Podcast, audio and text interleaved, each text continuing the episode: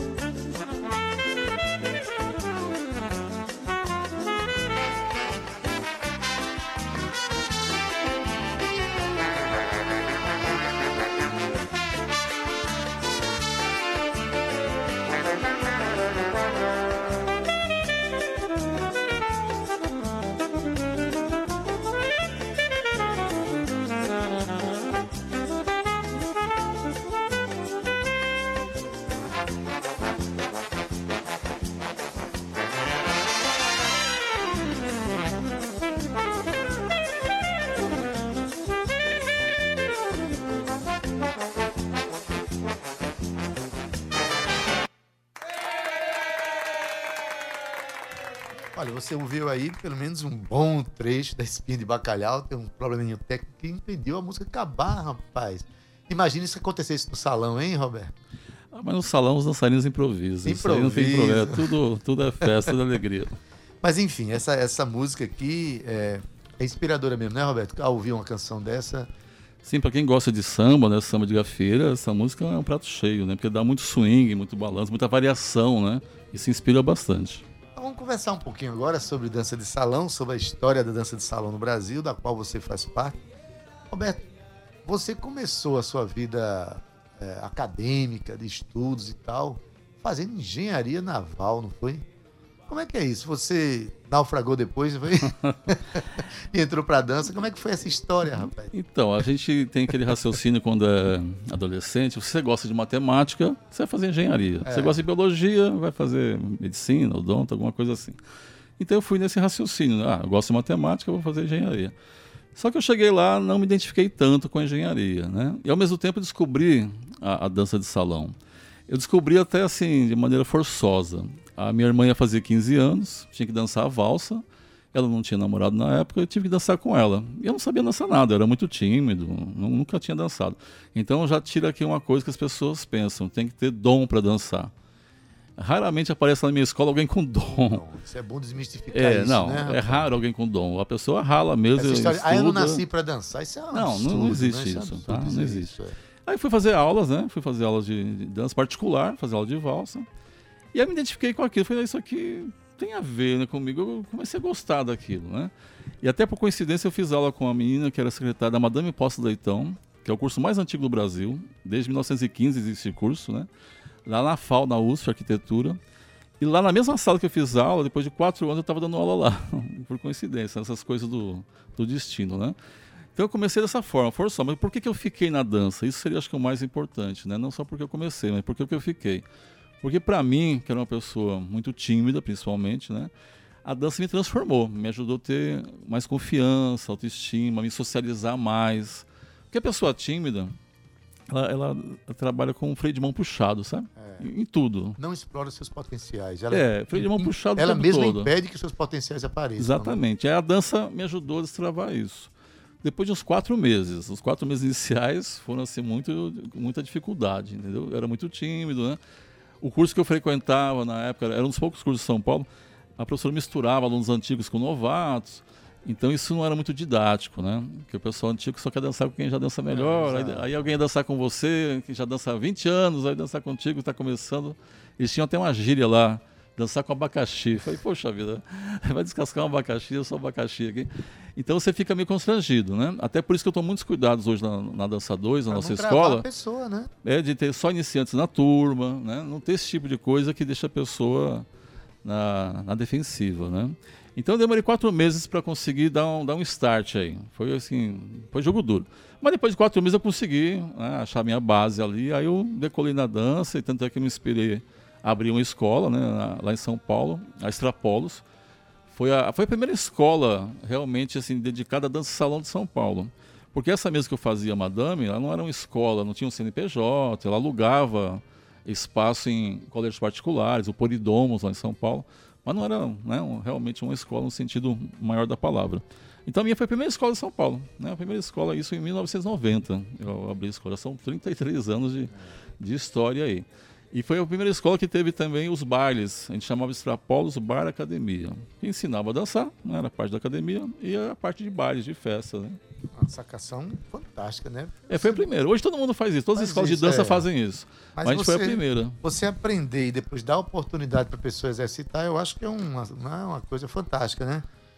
É, você falou aí da Madame Poç- Poças Leitão. é, Poças Leitão. Poças Leitão, o nome dela é Louise Frida Reynolds. Chegou no Brasil no, no período da, da Primeira Guerra ainda. e foi Isso, ela que isso. trouxe essa É uma lógica. Suíça, é. Uma Suíça que trouxe a, a dança de salão para o Brasil. Você participou de, é, de aulas, não com ela, Sim. Com a terceira com geração. a terceira geração dela. É, né? Esse curso da Madame tem uma curiosidade que é o seguinte. A primeira Madame, que você mencionou agora, ela deu aula acho que uns 30 anos, se não me engano. E aí a família não quis dar continuidade. Aí a Nora assumiu. E Madame, na época, era um título. Se ganhava ou comprava, eu não sei bem ao certo, mas era um título. Aí ela passou esse título para outra, para Nora, que virou a Madame Posta Leitão, a segunda geração. Com essa aconteceu a mesma coisa. Os filhos não quiseram dar continuidade e a Nora dela assumiu, a dona Nice, com quem eu fiz aula. Quando eu fiz aula com ela, já tinha 77 anos, já, já era uma senhora. Já. E aí ela também, a dona Nice, aconteceu a mesma coisa. Passou para Nora, a Silvia. E essa dinastia continua? Esse Ah, a Madame continua, continua. continua. Eu perdi o contato agora. Com a pandemia, a gente acabou perdendo contato com algumas pessoas, né? Mas até a pandemia, eles estavam lá no Morumbi, lá em São Paulo, já. Rapaz, você ah, ah, foi provocado a chegar na dança por conta da sua timidez. Isso é um recado para quem é tímido, né? Olha, eu acho que a dança de salão é uma das melhores coisas para timidez. Eu, no meu caso, o que, que eu fiz? Foi bom, eu vou me colocar numa situação que eu não tenho como fugir de lá, né? Vou estar numa aula, vou ter que dançar com alguém na minha frente ali, ter que interagir, ter que resolver a situação. E isso é uma forma de você superar seus limites, né? Por isso que eu chamei a minha escola, inclusive, lá depois de extrapolos. De extrapolar, extrapolar, você né? ir além dos seus superação, né? Superação. Então a, a dança nesse sentido, ela ajuda pra caramba. Autoestima, você ganha confiança, né? A questão de timidez, principalmente. A questão da alteridade, você lidar com o outro, você saber lidar com o outro. Porque durante uma aula de dança, você lida com muitos outros. Você, você costuma trocar as duplas, né? Você dança com muitas pessoas. Em todas as aulas, outras pessoas. Nos bailes, você dança com mais pessoas. Então sempre está lidando com pessoas diferentes, de idades diferentes, profissões diferentes, ideologias diferentes. Então isso te dá uma habilidade né, de alteridade, lidar com o outro. Que às vezes outras atividades não dão, né? Mas a dança dá. E também de compartilhar. Aquele momento é um momento de, de compartilhamento, né? De, de movimentos, de sincronia, de, de acompanhar o outro, de respeitar a presença do outro. Agora, deixa eu contar um pouquinho da sua história, que é, Sim, muito, sim. é muito curiosa. Você é um cara que faz engenharia e, de repente, na faculdade onde você fazia engenharia, Sim. você começou a dar aula de dança na faculdade, na USP. Foi, foi assim? Foi na- no Centro de Engenharia Naval, no CEM. Ah, tá. Porque o centro acadêmico de lá tinha um salão muito grande. Porque na época você não tinha computadores. Aí, Em 1990 tá, só tinha pouca coisa de computadores ainda. Então o que acontecia? Os mapas, os- as plantas, melhor dizendo, dos navios eram enormes. Então você precisava de mesas enormes para abrir uma planta de um navio para É. poder trabalhar. Então o centro de engenharia naval era muito grande. Acho que tinha uns 250 metros quadrados. Era um salão enorme. E aí fiz parceria com, com o CA, né, que lá chamava 100, né, e comecei os cursos lá. No lugar menos provável que as pessoas poderiam pensar, né, numa faculdade de engenharia que é dominada por homens, basicamente, né, é uma- na época, hoje já está um pouco mais aberto. Mas eu mesmo, a minha turma de engenharia naval, eram 40 homens, nenhuma mulher, zero. Né? Mecânica que fazia ali parceria com a gente, também acho que só tinha uma ou duas, né? Então eu abri essa turma com os colegas de aula e a namorada, as amigas, que eles trouxeram e tal. E na feia também, né? E na feia eu vou te contar uma história, porque você começou eh, falando de momentos que às vezes inspiram, momentos decisivos na vida, né? Quando você falou isso, eu me lembrei de um momento que para mim foi muito fundamental assim na minha vida. Foram alguns segundos que mudaram minha vida toda. Olha mesmo. É, porque eu estava montando essa turma na Naval, mas antes dessa, a turma decisiva mesmo ia ser na FEA, quarta-feira, Aí meio-dia, É, faculdade. de administração, economia e administração, FEA. Certo. Então, porque antes disso, eu tinha dado algumas aulas rápidas, intensivos, workshops, coisas rápidas, coisas que não te dão assim aquela garantia que vai ter uma continuidade. Estava começando a minha profissão ainda, né? Tava testando algumas coisas. Porque na época do dança salão não tinha a moral que tem hoje, né? Hoje está lá na, na Globo, né? Danças famosos. Dança salão na época não, as pessoas achavam que era coisa só de, de idoso, que era coisa brega, não tinha muito valor entre os jovens, né? Principalmente. Então eu falei, não, essa vai ser minha bandeira. Aí eu resolvi dar as aulas, comecei os cursos rápidos e tal, mas eu precisava ter um curso que desse continuidade, que são os cursos extensivos, que você vai ao longo do ano e, e vai embora, né? Então a primeira turma extensiva seria na FEA, né? Dia 8 de abril de 91, eu lembro até hoje, meio-dia. Então estava eu lá na sala da FEA, do CA da FEA, que eu fiz parceria com eles também, esperando os alunos, já divulguei na, USP toda tal. Aí deu meio-dia, não tinha chegado ninguém. Mas eu percebia que às vezes passava um, passava, dar uma olhadinha na sala assim, via a sala estava vazia. Aí eu desconfiei, acho que essa pessoa está interessada, veio atrás do curso, mas não, não sabe o que é dança salão, não quer aquela situação que ela acha constrangimento, ficar sozinha na sala ali, todo mundo vendo, não sei o quê. Eu acho que essas pessoas, não- como não tem conhecimento que é dança salão, estão meio envergonhadas de, de entrar e perguntar. É. Eu pensei nisso. Falei, acho que passaram cinco, seis pessoas ali. Eu ficaria. É. E aí me deu um, um gelo na barriga, né? Falei, puxa, não tem ninguém. Vai dar ninguém nisso. É, então se, se ali a coisa não acontecesse, provavelmente não, não aconteceria mais. Não aconteceria mais, eu acabaria desistindo, porque na época você não tinha nem referência que daria certo, você não tinha referência nenhuma. Né? Aí, que, aí que veio aquele segundinho que decidiu a minha vida. Eu, falei, eu tenho que tomar uma atitude aqui, né? senão já foi. Aí que eu pensei, preciso encher essa sala, preciso botar gente aqui, mesmo que seja só de figuração, né? Aí falei com o pessoal do CA, eu preciso de gente na sala. Tem os bichos aí, aqui chama de férias, né? É. Lá a gente chamava de, de bichos. Vamos, porque era, era abril, ainda estava na fase ainda do, dos trotes. Dos calouros. É, dos calouros. Dos é. trotes, né? lá, lá são os bichos. Então, vão na sala dos bichos e falam, é trote. Joga para cá, para a sala. Aí eles foram lá na sala e falaram, trote, vocês vão dançar. Aí levaram para a sala 40 bichos, né? E aí, aí sim, aqueles que passaram antes realmente entraram. Eu falei, puxa, eu, eu tinha razão, eles estavam querendo fazer. Eram só os cinco, mas né, queria. Então ficaram esses 40, mas os cinco estavam lá. Conclusão, eu dei a aula, lotada a sala. Ainda tive a sorte de estar registrado. Eu até te passei né, uma a, imagem a imagem do Jornal da USP. Essa primeira aula foi registrada, documentada, saiu no Jornal ah, Aquela foto da primeira aula? É, da primeira, está essa turma da FEA.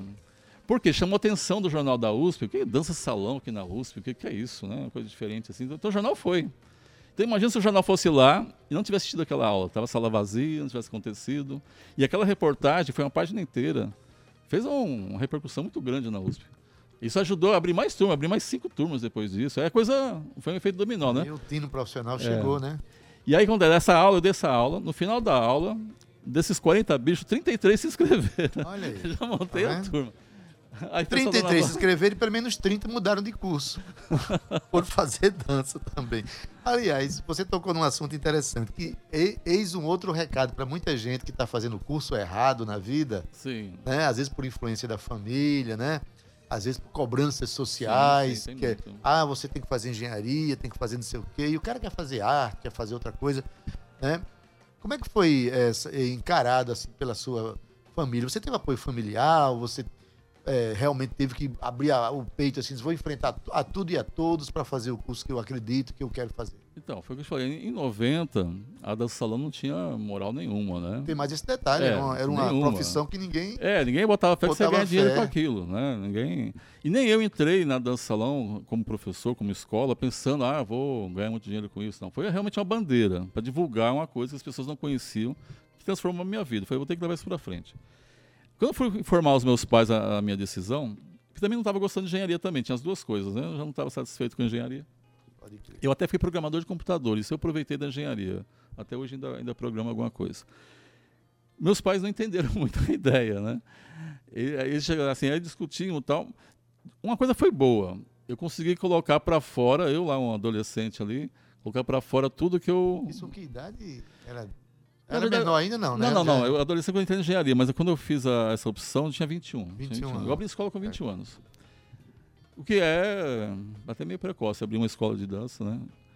Então, quando eu levei essa informação, isso vai não ser doido, você vai largar uma coisa que é certa, né? Uma engenharia na USP e tal, tem um futuro promissor, aquela coisa toda, né? Falei, mas eu não, não me faz bem, não estou me sentindo bem lá, eu descobri a dança, é uma bandeira que levar para frente. Então, essa, essa discussão, assim, mas de forma até exaltada, foi uma porque até então nunca tinha tido uma conversa mais franca com os pais. Né? Acho que a maior parte do, dos filhos é, tem isso, né? tem uma parede né, entre os filhos e os pais, eh, fica aquela tem, parede tem pais ali. Que, que armam essas paredes para os é, filhos, né? A é, verdade é essa. Aí você nunca. Você fala as coisas, mas nunca fala tudo, né? fica reservado, fica guardando coisas. Aí de repente saiu tudo. Eu até. É, tenho uma imagem até hoje que eu, eu queria até estudar isso. Eu cheguei a fazer um pouco de neurociências mais à frente. Eu não cheguei, não deu tempo de falar com o professor sobre isso, mas na hora que eu coloquei tudo para fora, eu ouvi e senti correntes, eu vi elas aqui, assim, correntes enormes, enormes, que romperam, caíram no chão e bum! Eu me arrepiei, assim, naquela hora que eu tomei essa decisão e falei para meus pais. Daquele dia em diante, eu nunca mais fiz nada preocupado com a aprovação dos meus pais. Claro que eu gostaria que eles aprovassem, eu falo as claro, coisas, claro. tal, aquela relação né, que a gente tem com os pais, respeito e tal, mas nunca isso como dependência. Eu me libertei aquele dia. E realmente foram correntes, uma coisa que a nossa, o nosso cérebro cria, né? Essas energias todas. E ali eu, eu rompi. E não me arrependo nem um segundo. Né? Na, na, época até eu ganhava mais até que meus colegas de engenharia, inclusive. É, cheguei a ter lá na, na, própria USP, cheguei a ter mil alunos na USP, sem ter escola, sem nada, porque foi um sucesso enorme.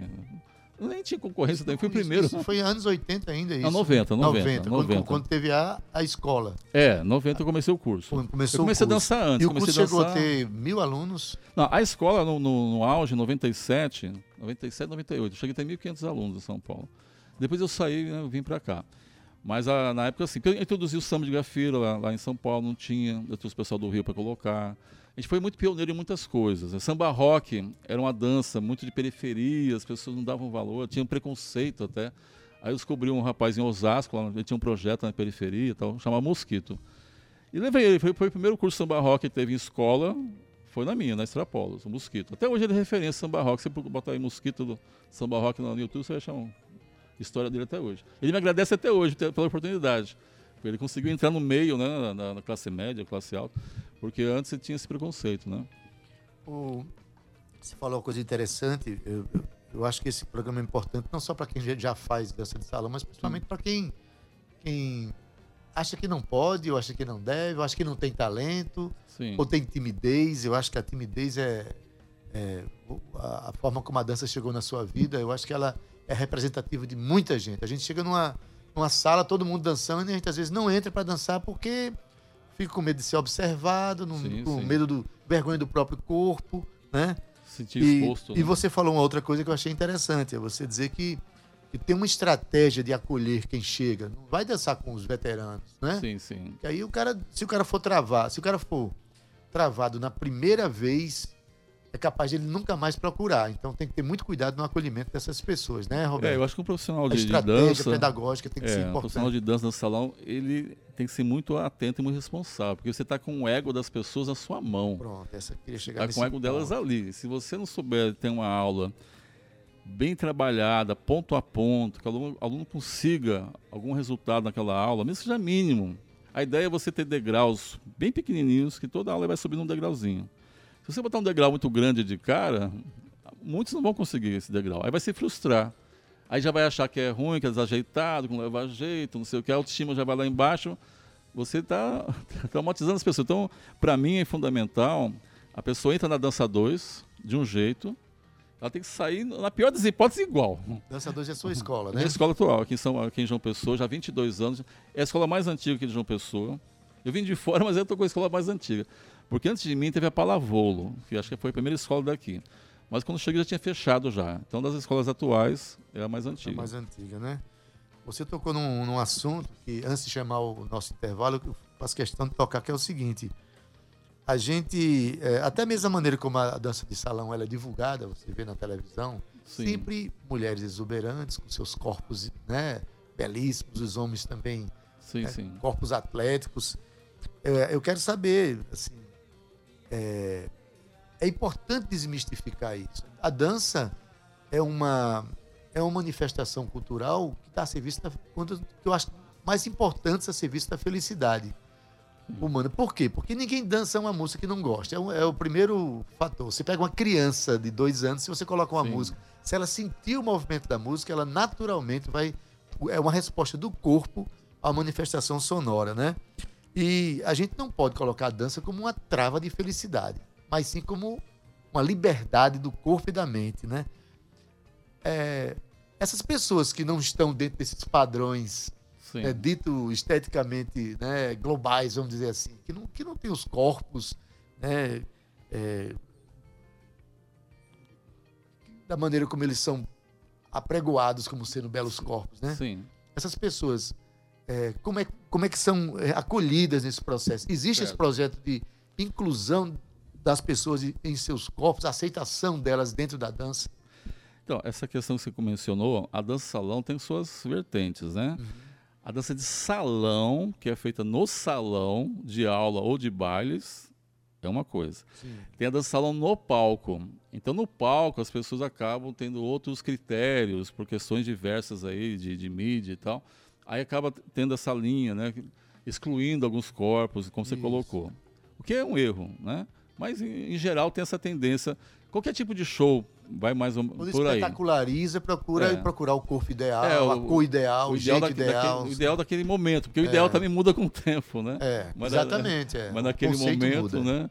Então, mas na dança de salão, bailes e aulas, não, não tem disso. Tá? Eu mesmo em São Paulo eu tinha um monitor chamado de Marcelão.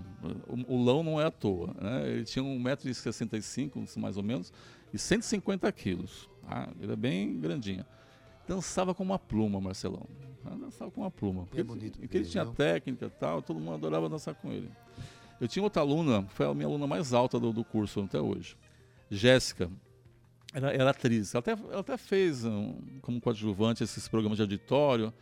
Tem um que é, vão as pessoas com máscara, ela vai, entra numa cabine apertada, não sei o que. Ela até fez esse tipo de coisa, ela era muito alta e tal. Dançava tranquilamente também, entendeu? Então, assim, altura, já tive alunos bem pequenos, crianças fazem aulas de dança crianças de 6, 7 anos. Então, altura não é impedimento, peso não é impedimento, né? A sua ideologia, é, nada é impedimento. Acho que uma das coisas mais democráticas que tem é dança salão. Dançar, dançar. Eu tinha em São Paulo, eu tinha em São Paulo um aluno que era vice-presidente do Citibank. Na mesma aula, tinha pessoas de profissões mais simples. Então, sei lá, uma cabeleireira, por exemplo. Dançavam o presidente do Citibank com a cabeleireira. Aonde você vai ver interagindo pessoas de profissões tão distintas, tão distantes no, no resto da sociedade? Você não vê isso no resto da sociedade. Você vê na dança salão, nos bares, nas aulas. Olha, isso é, é, é, muito importante você colocar essa questão, né? A gente quando. Porque tem pessoas também que não sabem é, fazer um bom uso. Às vezes é, colocam a vaidade na frente Sim. e acaba atrapalhando essa filosofia, né? Sim. Essa filosofia está dentro da escola, está dentro da dança de salão. É uma expressão de inclusão, né? Inclusão. De inclusão das pessoas a serviço da sua alegria, né? Daqui a pouco a gente volta para falar sobre repertório, certo. né? Falar sobre algumas outras. E, e a questão da, da, da, regulamentação da profissão sim, sim. e um pouco da sua história no, no, campo dessa regulamentação aqui, junto com outros profissionais, né?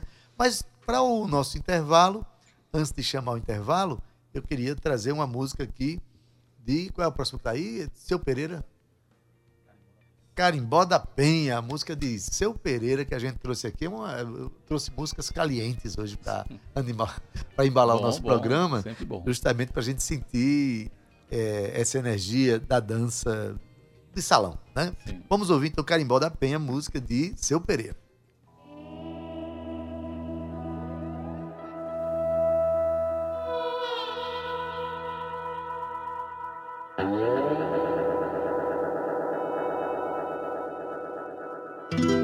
Eu já entendi seu recado, menina. Quer ficar só pra se misturar na mundiça no meio meu carimbó, dançando com um e com outro, lambada, merengue, forró. Eu vou ficar mal por uns tempos, mas hei de ficar melhor. Eu vou ficar mal por uns tempos, mas hei de ficar melhor. Eu vou me energizar no mar da Praia da Penha. Eu vou me recuperar ao som da guitarra caribenha. Eu vou me energizar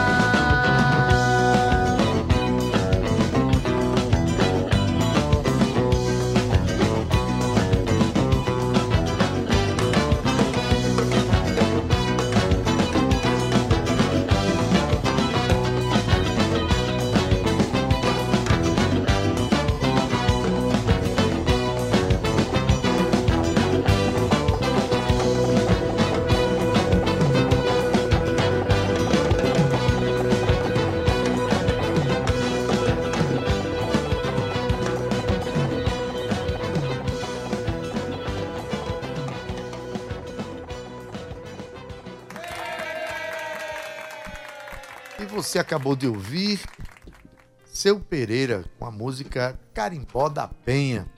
A gente está conversando aqui sobre dança de salão, né? E já que ele está aqui, tá, é, ele faz parte do quadro da Tabajara, apresenta o programa nos domingos à noite. Estou falando de Kleber Moura, ele estava aqui no programa, está aqui no programa, já que ele é da casa, faz um programa tão importante e é um dançarino de salão. Fui. Não existe fui nessa história de dança de salão. Existe, professor, Roberto. Eu não vou dizer que sou. Não, vai dizer que é, até porque eu tô sabendo aí pelos bastidores que você, professor que você tá voltar. voltando, você É, tá em voltando, fevereiro, né, em é. fevereiro, né? Cléber, boa tarde, rapaz. Boa tarde. Boa Olha aí, tarde. boa conversa com o Roberto, É, né? Para é, desmistificar é. essas questões da dança, né? É, isso é muito importante porque aquilo que nós somos, como o professor Roberto colocou e você sensibilizou, a, a sensibilidade é que desperta em nós, né? Então, existem potenciais muito grandes que só a experiência e a vivência na arte faz a gente se encontrar com a, a- com a nossa sensibilidade, com, as nossas verdades. mesmo, se encontrar consigo E mesmo, isso, né? isso é a ideia que você falou de felicidade. Não é verdade? Então, ser feliz é, é procurar essa sensibilidade que, às vezes, a sociedade e tantas outras coisas nos embrutece. Mas o dançar, o escutar música, o pintar, o bordar e tantas outras manifestações deixa as pessoas felizes. E a vida é esse estado de felicidade, né? Você, como esse desbravador de felicidades que eu sei que você é, Kleber, você apresenta um programa tão bonito nos domingos à noite aqui. A gente, olha, semana que vem, eu acho que quarta-feira a gente vai ter uma tarde para conversar aqui, tá certo? Eu, sou, eu sou tão tímido quanto o Roberto. Pronto, aí, mas aí eu queria saber, se a gente voltar a conversar com o Roberto aqui, você fez dança de salão? Acho que Fiz. Foi tango, foi? Eu fiz é, samba, não foi, professor?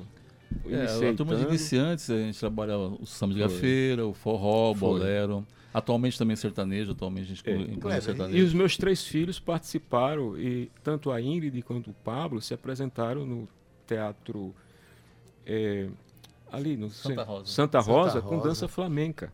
Olha aí. Não foi Quero isso? mandar um abraço aqui pra- sim, claro. falar um outro movimento lindo aqui na cidade, que é o movimento de dança flamenca. Tem aqui, mandar um abraço para Rejane Gomes, que tem um trabalho lindo junto com tantos dançarinos. Kleber, o que, é que levou para a dança? Foi timidez também? Foi? É, o que, o- eu vou ser muito franco para ti, para todos vocês que estão me ouvindo. O que me levou foi procurar dar aos meus três filhos uma vivência na arte. Você foi com seus filhos para as Foi. aulas, é então eu isso? matriculei os três filhos. E é lógico que naquela matrícula dos três filhos, que era dança flamenca e outras modalidades, naturalmente eu, eu, eu me inscrevi. E sacrificando alguns tempos de aulas durante a noite. E também a minha ex-esposa.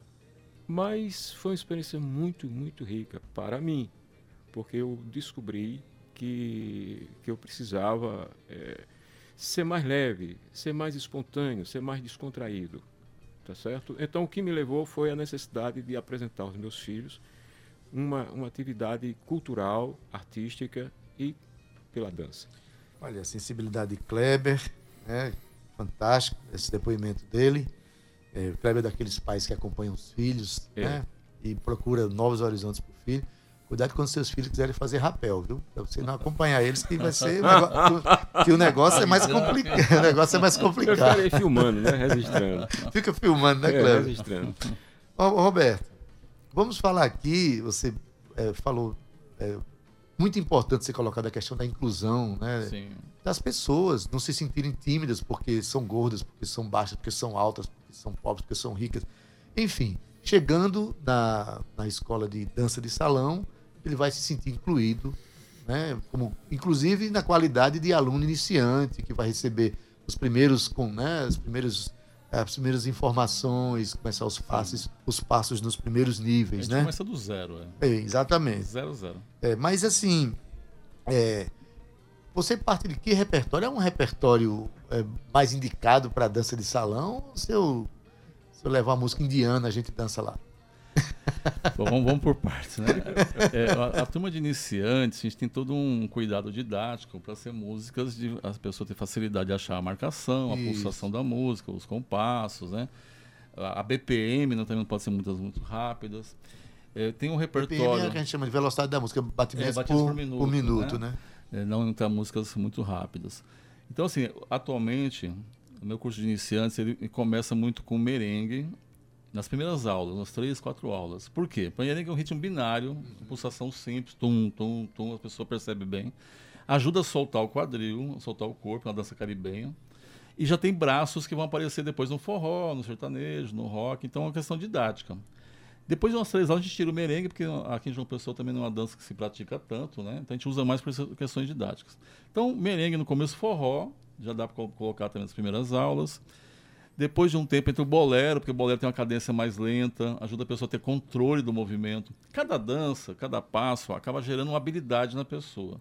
Então, Desenvolvendo uma é, habilidade, desenvolve né? uma habilidade. Então, um, um bom profissional de dança salão, ele tem que escolher o repertório de aula para desenvolver as habilidades adequadas em cada momento, para aquele grupo que ele tem. Então, ele tem que ver o grupo que ele tem, porque às vezes tem grupo que já vem com alguma vivência de dança, e tem grupo que vem realmente bem zerado. Então, você também não tem assim um- uma aula fechada, sempre igual, você se adapta aos alunos. Mas, em geral, a gente usa merengue no começo, o forró, atualmente o sertanejo, porque é um ritmo que está aí no Brasil todo, né? a gente tem que colocar. E é simples de dançar, é uma dança fácil de pegar no, no começo, o pessoal tem facilidade. Aí, numa segunda etapa, vai entrar um samba de gafieira, né? uma salsa, que já são danças mais elaboradas, já são danças num grau de dificuldade maior. Né? Mas no começo são essas. Primeiro, é, essa história de que eu não vou aprender a dançar porque eu não nasci para dançar, porque eu não sei dançar, tudo isso a gente precisa entender que não existe, né? Não, não existe. Esse discurso eu escuto muito de homens, principalmente. Tá? Ah, eu não sei dançar. É, aí com o tempo, ou a pessoa fala assim, não gosto de dançar. Eu já falo, não Ah, gosto. não logo. gosta, É. olha mesmo. E aí com o tempo eu observei o seguinte, a maioria, não todos, claro, não, não existe uma regra única para todo mundo, né? Mas no geral, as pessoas falam, eu não gosto de dançar, porque na verdade elas acham que não vão conseguir dançar. Acham que vai chegar lá, vai fazer feio, pagar mico, né, que as pessoas falam, né? Aí já prefere falar logo que não gosta, porque assim já corta o assunto, né? Não tem a... E aí aí eu vejo história assim de mulher, fala, eu estou há um ano tentando trazer meu marido aqui para aula. Ela trouxe depois de um ano. E o cara chega lá, pega- faz a primeira, consegue dar uma desenvoltura e pronto. Ele Se fala, puxa, devia ter, devia ter vindo antes, E né? aprende a acessar um, um ambiente de felicidade que ele estava travando na É, vida dele. Mas os homens, infelizmente, a, a sociedade é machista, né? E aí o machismo se volta contra o próprio homem É, nessa cobrança, né? Ele se exige demais, né? Uma performance, um resultado. Ele não se permite errar, tentar. E aí se boicota, né? Fa- Faz um auto boicote, né? na questão saúde, né? Sim. Porque tem a saúde física, a saúde espiritual, a saúde mental, Sim. né? É, por exemplo, nas questões neurais, até para Alzheimer, a gente pode. Porque aí começa a desenvolver áreas diferentes do cérebro, Sim, sim. né? Novas movimentos sinapses, né? das novas sinapses, né? E com isso a pessoa desenvolve movimentos que vão impedindo o avanço de certas estagnações sim, cerebrais, sim, vamos sim. dizer assim. É, é, é bom para a saúde em todos os aspectos fazer dança, né? A, a parte eh, física já é, assim, Já é uma notório, né? notória, Há um trabalho cardiovascular, né? Tudo mais. Mas você mencionou bem essa questão da, do cérebro, né? Eu até me lembro de uma reportagem, foi uma das últimas, do Jô Soares, que ele levou um neurocir- neurocirurgião e ele mencionou que a melhor coisa para prevenir Alzheimer era leitura e dança de salão. Quando a pessoa está dançando a dois, ao mesmo tempo, ela tem que trabalhar a sincronia com a música, a sincronia com a sua dupla, a orientação no espaço, improvisar, porque esse espaço tem outras pessoas dançando, tem que desviar, tem que parar, tem que voltar. A técnica de cada passo, né, as mudanças de, de passo, isso assim, tudo ali online, é tudo Uma atividade cerebral intensa, né? intensa, é uma ginástica cerebral imensa. Então isso aí para o cérebro é uma maravilha, né? Isso é um exercício que previne justamente Alzheimer, esse tipo de coisa. Eu até li também um artigo um tempo atrás, no Japão, algumas empresas estavam usando a dança de salão como uma técnica para treinamento de executivos. Aí quando eu li assim, eu falei, mas por quê, né? Aí é mais abaixo do artigo, porque o executivo é um profissional que trabalha decisões sob pressão. Um das saídas do salão, quando ele está no, no baile, é isso. A todo instante ele tem que tomar uma decisão. Você vai para um lado, vai para o outro, vai mudar de Sem passo. vai pressão. É, não, mas, mas tem a pressão da- do momento, do tempo, né? Mas é uma pressão misturada com lúdico, Não, é coisa uma que não acontece no- atrás de um birô, É, né? é uma pressão no bom sentido. Mas assim, não deixa de ser uma pressão no sentido de tomar decisão, né? Claro. E aí, para o executivo, é isso. Então, eles usam uma das. Tem várias ferramentas, claro, né? Mas uma das ferramentas que muitos estão usando é do salão. Tomada de decisão sob pressão. É, no, no mesmo tempo. Olha, você veio para cá porque teve um amigo meu chamado Kleber Mo, que está aqui. e disse: você precisa trazer um dos maiores responsáveis pela disseminação, profissionalização da dança de salão no Brasil, que é o Roberto Mendonça, que é você. Então, que você falasse um pouquinho sobre essa questão. Você ajudou na, no reconhecimento profissional da dança de salão no Brasil, juntamente Sim. com Carlinhos Jesus e outros profissionais. É, isso quando? Explica para a gente rapidamente. Bom, tem a parte, digamos, informal e a parte formal. De, de maneira informal, eu preparei muitos professores, né? Hum. mais de 50 profissionais, muitos são até hoje, até aí. Em São Paulo mesmo se destaca o André de Loff, né? Foi meu aluno, depois treinei para professores. Então formei muitos profissionais. Mas em termos formais, eu tenho muito orgulho, até um orgulho político, né?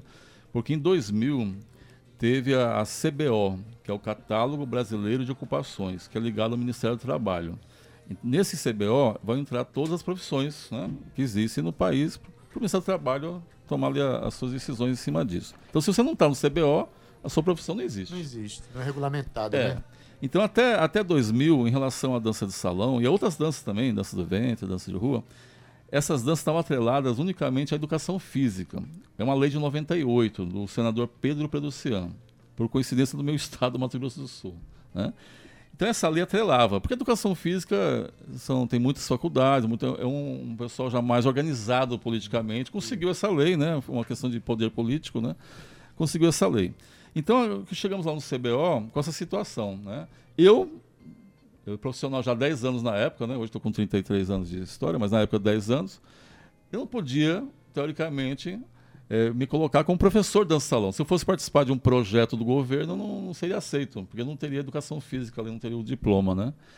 Então esse CBL foi organizado pelo Unicamp, era o dia todo. Teve duas fases. Na primeira fase é a parte de elaboração de um texto inicial, que é onde o Carlinhos Jesus representou a dança salão.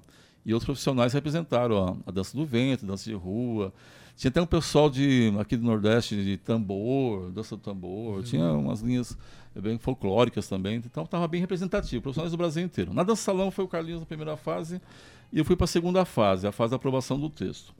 Então, chegando lá, o que, que eu encontrei? Um texto que mantinha.